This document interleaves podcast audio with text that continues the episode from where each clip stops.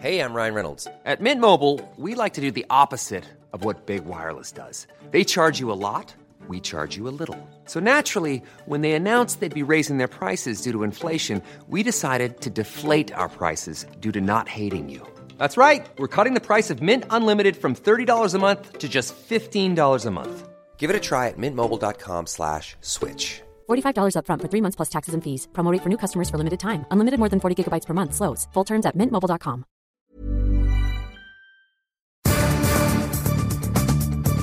Politólogo, escritor, profesor investigador Jorge Javier Romero Vadillo de la Universidad Autónoma Metropolitana Xochimilco, con usted y con nosotros.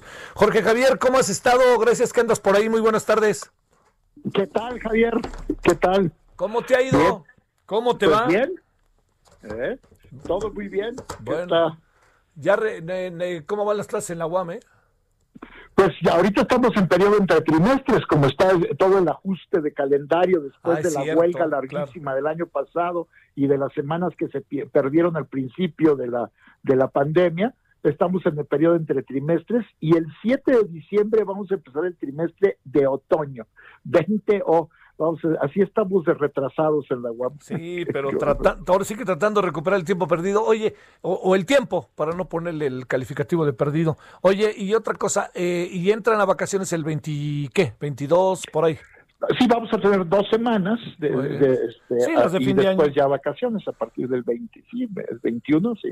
Sí, eh, ¿cuándo es Tenemos vacaciones y volvemos el 2 de enero a seguir con el trimestre. Qué bueno, qué bueno. Sí, sí, dos semanitas que no le van Y a... todo, pues todo, todo vía remota, ¿no? Sí, híjole, sí, no creo que cambie mucho eso. Aunque andan ahora en la idea, ¿eh, Jorge Javier? De que algunos andan metiendo la idea de que se puede regresar a clases presenciales, este, interpretando mensajes que de repente algunos, eh, como sobre todo lo que está pasando en la Organización eh, este, Europea de la Salud, que, que pues si los quieres interpretar, lo interpretas, ¿no? Pero no, no va por ahí, ¿no? Pues sí, bueno, pero además, eh, eh, nada más tiene, tú conoces bien la UAM Xochimilco, tú trabajaste ahí muchos años, sabes perfectamente bien que toda la planta de profesores es pues ya mayorcita, ¿no? Pues Así sí. que no creo que haya condiciones para volver a la a clase. No, oye, sí, yo, yo tengo la impresión de que si no hubiera salido de la UAM ya estaría hasta jubilado, tú dirás. Pues sí, pues yo ya, yo ya tengo años para jubilar, pero, pero, pero nadie se jubila, como, como el sistema de jubilación es tan malo, nadie se jubila. No, no, Entonces no. tenemos profesores pues ya muy mayores. Bueno, pero Yo sí. oye, muy mayores y también muy padres y muy experimentados. Ah, ya, claro. La pues, verdad que hay que reconocerlo. Bueno, Muy oye, buenos. a ver, en función de lo que has escrito, lo que te he escuchado, yo te diría virtudes y defectos de lo que se está discutiendo sobre la legalización de la marihuana, lo que ya va muy avanzado, que es el espíritu lírico, y lo que también, eh, perdón, el espíritu, perdón, medicinal, y lo que va caminando, que es el espíritu este, lú- lúdico. A ver, ¿qué cuentas, Jorge Javier? Bueno, pues eh, la base para el análisis es lo que aprobó el Senado, ¿no? Entonces, eh, por supuesto, hay un lado positivo. El lado positivo es que es un sistema integral que por fin va, eh, ya abandona el paradigma prohibicionista en lo que se refiere exclusivamente al cannabis, a la marihuana, este, porque deberíamos andar la, la prohibición para todas las drogas. Tenemos que buscar formas de regulación sensata. Y entonces lo positivo es que ya no estamos discutiendo si, si legalizar o no, sino cómo regular. Y eso es muy bueno. Ahora, ¿qué aprobó el Senado? El, Senado aprobó una ley mala, mala, que es la, ley federal para el cannabis, de, este, pa- de regulación del cannabis, que es una ley que bueno, todavía pasa, falta que la apruebe la Cámara de Diputados, pero es una ley que tiene enormes defectos. Su, su principal defecto es que está pensada para favorecer a las empresas canadienses que ya tienen el control del mercado en Canadá y tienen los recursos para tener las semillas trazables, patentadas, que exige la nueva ley. A pesar de que hay al- alguna este, disposición transitoria que dice que a las eh, organizaciones campesinas tradicionales se les dará un porcentaje amplio de las licencias que se den al principio para producir cannabis legal para el uso adulto este, personal. De todas maneras, esas, esas eh, organizaciones, esos ejidos o esos campesinos tradicionales tendrían que pagar todos los requisitos que pide la ley, que son barreras de entrada que dificultan enormemente que aquellos campesinos que tradicionalmente han producido marihuana en México para este, dominados por el narcotráfico, acosados por el Estado, eh, encarcelados con sus plantíos destruidos, pero que tienen ya todo un conocimiento sobre el tipo de semillas que, que, este, que funcionan en, en el clima mexicano, que han desarrollado variedades propias, ellos se van a quedar fuera del mercado porque no pueden pagar todos los requisitos, no solo de licencia, sino de, este, eh, eh, semillas que, tienen que ser registradas ilegales, sistemas de vigilancia para que este, eh, los plantíos estén estrechamente vigilados. Es decir, regula a medias y, favorece solamente a las grandes empresas. Y esa marihuana que se va a producir, que se va a poder vender legalmente para el uso adulto, personal, para el que lo quiera usar para uso lúdico, que lo use para uso lúdico, el que lo quiera usar para uso creativo, que lo use para uso creativo, va a ser cara y va a estar, pues sí, va a haber dispensarios de estos en la Condesa, va a haber en Cancún, pero pues, vas a seguir criminalizando, y este es el gran defecto de lo que se está discutiendo, a los consumidores que no tengan los recursos para entrar a ese mercado. Entonces, no vas a, eliminar completamente el mercado negro porque va a quedar un mercado de marihuana tradicional que, que no puede cumplir con los requisitos legales y a esos consumidores y a esos productores los vas a seguir acosando porque el otro gran defecto que tiene lo que se aprobó en el Senado es que no se elimina el régimen penal del cannabis. Es un absurdo porque vas a tener un producto que se va a vender legalmente, pero que sigue estando en el Código Penal, sigue estando en la tabla de umbrales de la Ley General de Salud para sustancias ilícitas. nos dicen, bueno, pero aumentamos el umbral a 28 gramos. Claro, nada más que a partir de 29 gramos, cualquier persona que traiga 29 gramos de cannabis va a volver a ser remitida al Ministerio Público, que no lo van a encarcelar, que nada más le van a poner una multa de 10 mil pesos. Bueno, de, este, eh, eh, de todas maneras, pues, sabes perfectamente bien lo que es el acoso que eso significa y la posibilidad de extorsión por parte de las policías corruptas que tenemos en este país. Pero además algo peor, a partir de 200 gramos ya es narcomenudeo y además se acaba de reformar también todo el sistema penal para que eh, los delitos de narcomenudeo tengan prisión preventiva oficiosa y entonces si tienes arriba de 200 gramos de una sustancia que se vende legalmente en el mercado, que si tienes arriba de 200 gramos puedes tener este, eh, entre seis meses y, cinco años de cárcel, ¿no? Entonces no sacaron a la marihuana del Código Penal, no la sacaron de la Ley General de Salud en, los umbrales de, sustancias ilícitas y, y, diseñaron un mercado para empresas canadienses. Es así de mal está hecha la ley. Entonces es lo que yo me he preguntado, ¿por qué pues, eh, parece que los senadores dijeron, ¿por qué, hay, ¿por qué hacerlo bien si lo podemos hacer mal? Pues sí. Entonces, ese, es, el gran problema. oye, avance. Oye, es que sí tienes este ahí toda la razón. A ver, y además eh, el tema de las policías en todo esto significaría un, una reeducación, pero también significaría otra cosa. Tú imagínate que traes 200 gramos, ¿no? ¿Quién va, a traer, ¿Quién va a traer la báscula para medirlos? Pero bueno, son 200 gramos y resulta que te ponen 20. No, pues ahora sí, nos arreglamos o qué hacemos. Y entonces eso, e, esa parte, debido a que de por medio está la penalización, pues este, tú vas a tratar de arreglarte a como de lugar, ¿no? Claro, entonces no resuelven el problema. Si lo que ¿Para qué necesitábamos regular la marihuana? Para hacer justicia a los campesinos que han, que, que eh, pobres que han eh, vivido eh, la, el, la, esclavitud de, los narcotraficantes, de las grandes organizaciones criminales, y el acoso y la destrucción de plantillos y el encarcelamiento por parte del Estado. Y también para dejar de, castigar a los consumidores. Porque se dice en México el, consumo no es delito, no, pero cualquier acto vinculado al consumo es delito, por lo tanto el consumo es delito. A pesar de la reforma que se hizo en 2008, que creó la tabla de umbrales, ahí, ahí la tabla de umbrales dice 5 gramos este, de posesión para uso inmediato, ahora aumenta a, 10, a 28, de todas maneras ahí no se eliminó el delito. Lo único que ocurre es que el, Ministerio Público no ejerce la acción penal. Y, lo que hemos visto, los que trabajamos con las organizaciones de, de, consumidores, es que todo el tiempo siguen siendo acosados los más pobres, porque además hay una diferencia enorme, ¿no? Si tú eres, si tú eres un broker de la bolsa y estás fumándote en las lomas, tu oficina, eh, abajo de tu oficina un churro, Llega la policía y lo arreglas en 15 minutos dándole dos mil pesos. Pero ese mismo churro puede costarte cárcel si eres un albañil que lo está haciendo en Claro, claro, claro. Oye, ¿tú crees que al presidente esto le importe o no le importe? Pues el presidente se ha mostrado muy conservador frente al tema, dijo que, que estaba bien que se hiciera lo, de marihuana medicinal, ni siquiera se había enterado que lo de marihuana medicinal se reguló desde 2017 y este y que a él no le gustaba lo de lo de lo, lo de lo como dicen lúdico que insisto, es uso adulto, no es uso lúdico, ¿no?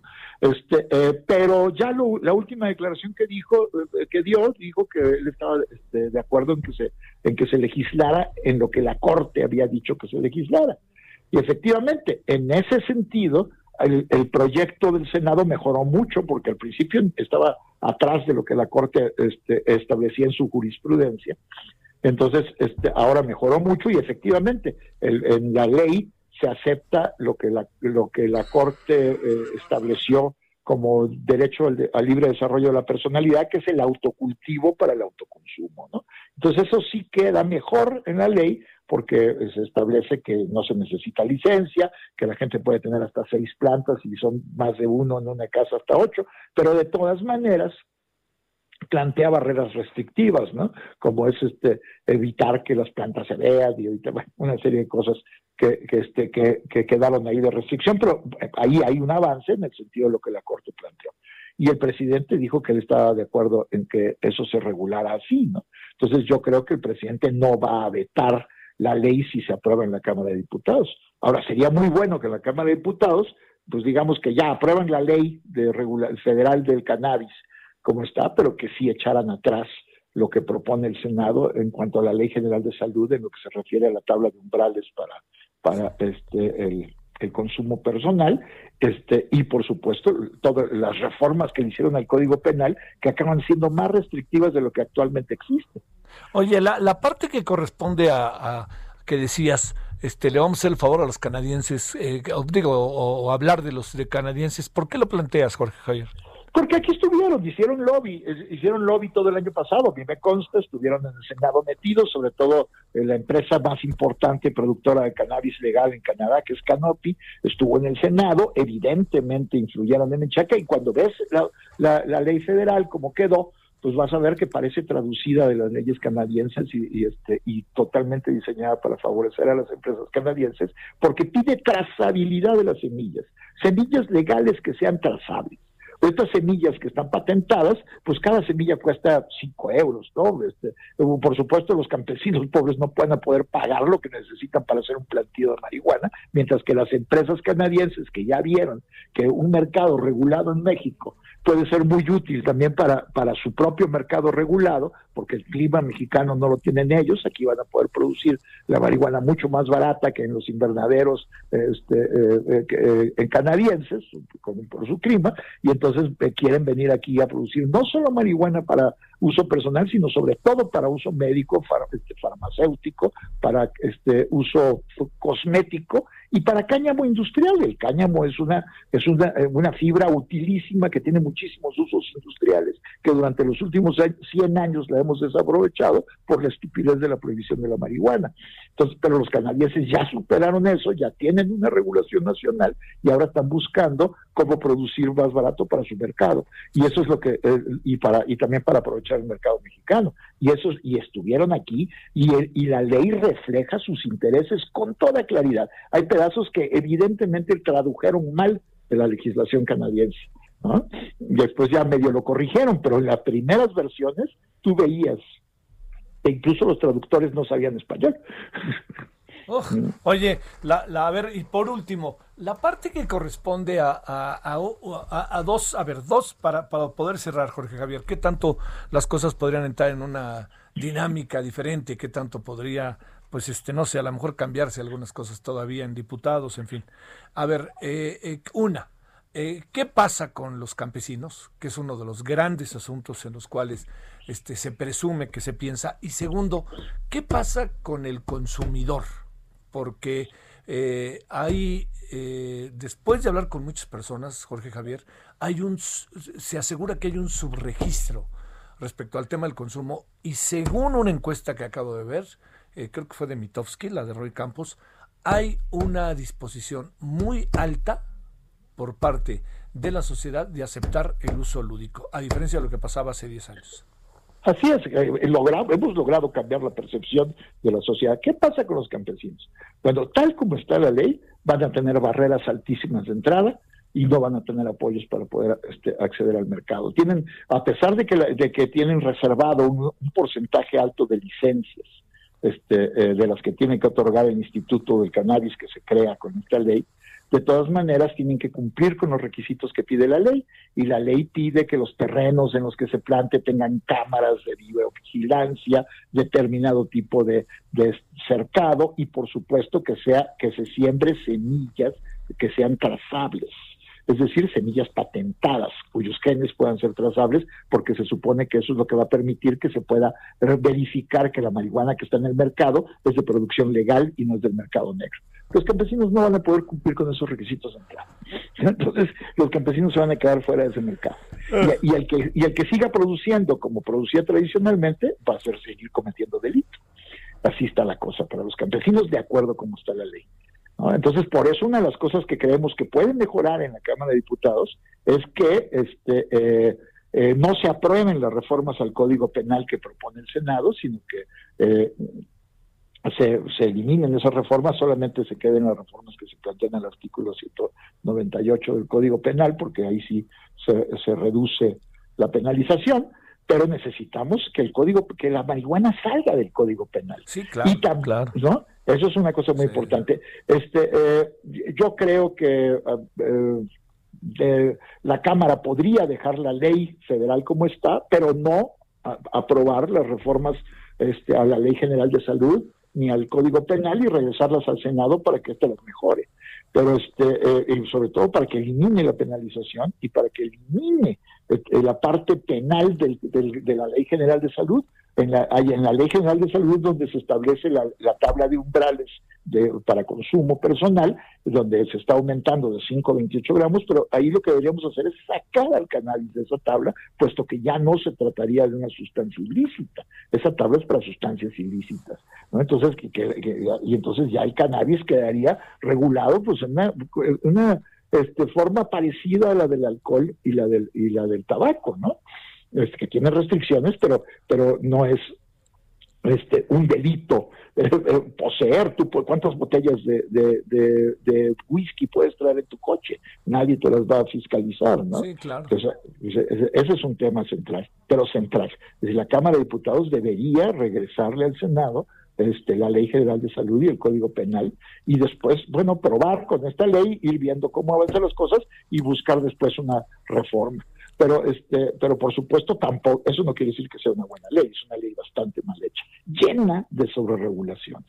Nos encanta sobreregular además con un estado que es incapaz de aplicar las regulaciones no es un, un estado que tradicionalmente ha negociado la desobediencia de la ley que ha vendido protecciones particulares y entonces la sobreregulación es un mecanismo que lo que hace es generar corrupción. ¿no? Entonces así está la ley, es una ley pues hecha a la mexicana, totalmente sobrereguladora, cuando hay un Estado que no es capaz de aplicar esas regulaciones. Jorge Javier, te mando un gran saludo y el agradecimiento que hayas estado con nosotros. Javier, pues como siempre, un gusto estar contigo. Gracias, Jorge Javier Romero Vadillo, politólogo, escritor, profesor, investigador. ACAST powers the world's best podcasts.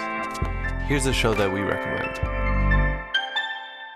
The Real Housewives is a guilty pleasure for most, but if you're looking to not feel guilty about that pleasure, tune in to Everything Iconic with me, Danny Pellegrino, where I break down all the messy moments and behind the scenes antics of Bravo's popular franchise. And on Everything Iconic, I also interview celebrity guests like Kelly Ripa, Kiki Palmer, Drew Barrymore, Cameron Diaz, and more about their guilty pleasures, their past work, and so much more. So if you're pop culture obsessed and find yourself watching way too much reality TV like me, tune in to Everything Iconic with Danny Pellegrino wherever you listen to podcasts.